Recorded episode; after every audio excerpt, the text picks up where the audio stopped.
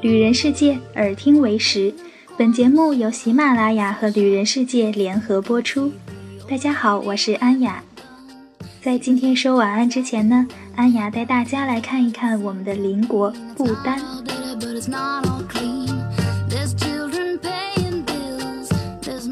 在二零零八年呢，梁朝伟和刘嘉玲的婚礼让中国人知道了不丹这个小国。二零一一年呢，不丹国王与王妃大婚，他们的爱情故事也传遍了大街小巷。更是将不丹的幸福宣扬到了极致，从此不丹就成了幸福的代名词。正如不丹旅游局宣传语那样，幸福是一个地方。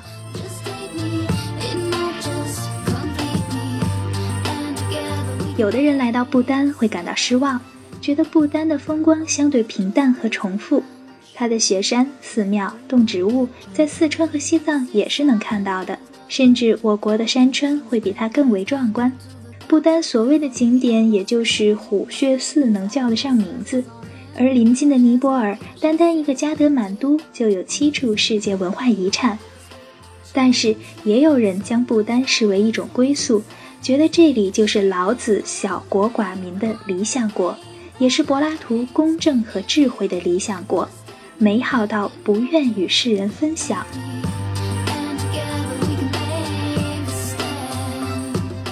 不丹的电影《旅行者和魔术师》讲述了一个旅行者在前往目的地的路上，听一个和尚讲述一个关于魔术师的故事。影片中人物瞬息万变的心灵世界与喜马拉雅山脉具有永恒魅力的山水风光形成对比，这很容易让人想起仓央嘉措的句子：“这佛光闪闪的高原，三步两步便是天堂。”却仍有那么多的人因为心事过重而走不动。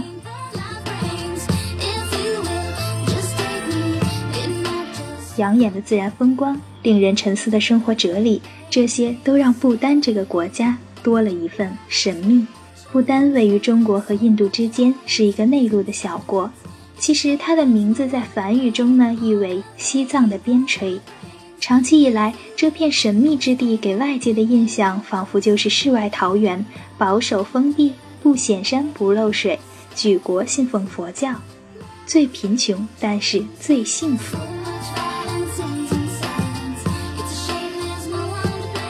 龙是这个国家的图腾，图腾上这条飞舞的白龙，爪子上擒着明珠，甚至连唯一一家国营的航空公司名字都叫做雷龙航空。从名字上就知道，不丹的风光和西藏相差不多，但由于那里远离尘嚣，恍若世外桃源，蓝天深邃，云卷云舒，山谷中回荡着神灵与恶魔的传说。在这里，所有的人们对你展开淳朴而又真诚的笑容。这里没有军队，只有彼此诚挚的信任。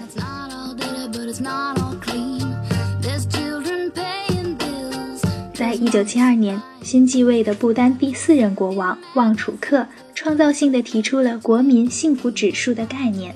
他认为，政府施政应该以实现幸福为目标，注重物质和精神的平衡发展。二零零五年，不丹进行了国民幸福度的调查，百分之九十七的国民都回答感到幸福。不丹重视环境保护和生态资源，每年只允许六千名外国游客入境旅游。而且他们的行程还必须经过不丹政府的仔细查核。这个神奇的地方最适合旅游的季节呢是三到六月和九到十月，因为位于喜马拉雅山南麓的独特地理和地质的特点，海拔高度变化急剧，气候相差也是十分悬殊的。不同时节前往会看到不同的自然景色。不想去远的地方，就看看我们的邻国不丹吧。